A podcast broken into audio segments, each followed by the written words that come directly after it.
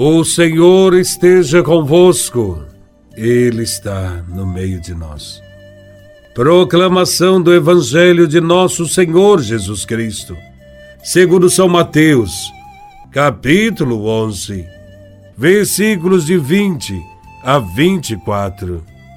Glória a Vós, Senhor. Naquele tempo, Jesus começou a censurar as cidades onde fora realizada a maior parte de seus milagres, porque não se tinham convertido. Ai de ti, Corazim! Ai de ti, Betsaida!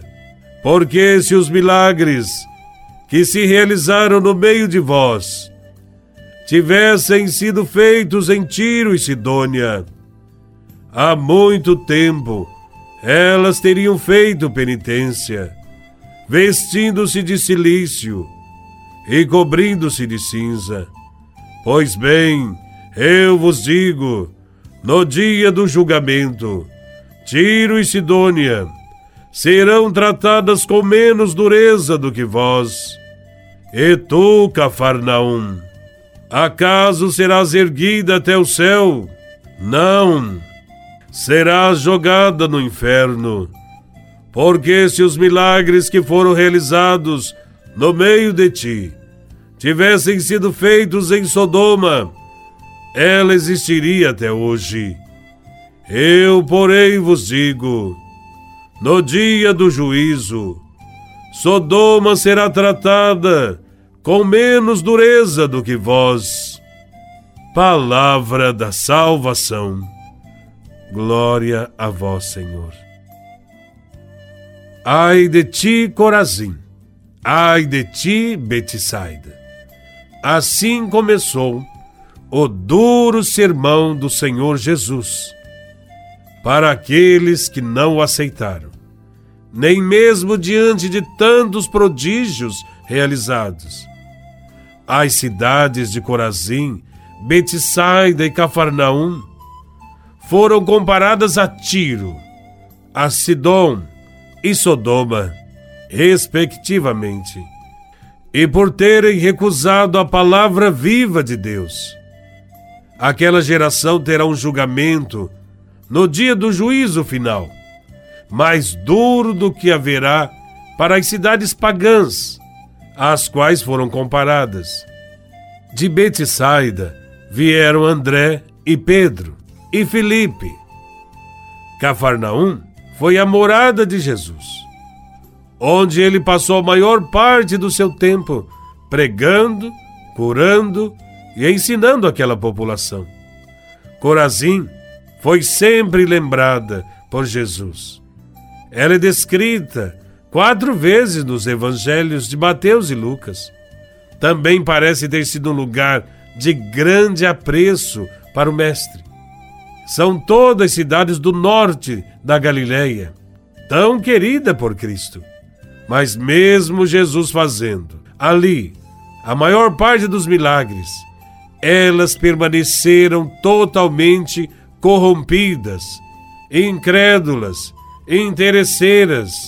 Estas cidades que recusaram Jesus fizeram isto porque queriam um Cristo, um Salvador, que fosse conforme o que haviam imaginado. Um Salvador que seria de acordo com as suas leis, que os atendesse segundo seus interesses, que fizesse as suas vontades. Estas cidades desejavam um Cristo que não incomodasse a sua maneira de viver, que não incomodasse o seu proceder, que não os alertasse para o seu modo de vida. Não queriam um Salvador, um Cristo, que pregasse arrependimento, nem que pregasse o início do reino de Deus neste mundo. Queriam apenas a restauração de Israel ao modo deles, para continuarem dominando as pessoas e que os deixassem em paz, tomando conta da sua terra.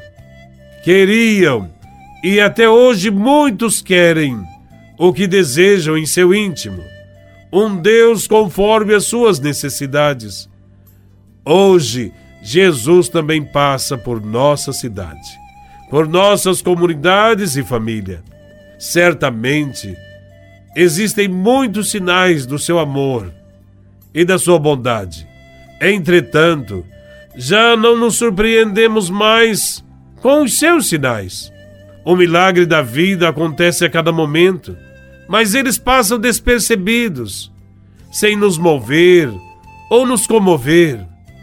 Nós também somos muitas vezes estas cidades, Corazim, Betsaida, Cafarnaum, quando nos mantemos indiferentes aos sinais de Deus, ao chamado de Deus à conversão, quando somos indiferentes ao projeto de Jesus e buscamos um Deus segundo os nossos gostos. O Evangelho nos pede uma atitude mais sensível diante dos sinais que Deus tem feito no mundo e na nossa vida.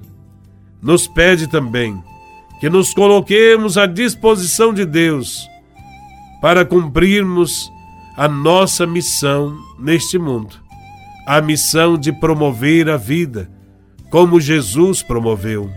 Louvado seja nosso Senhor Jesus Cristo, para sempre seja louvado.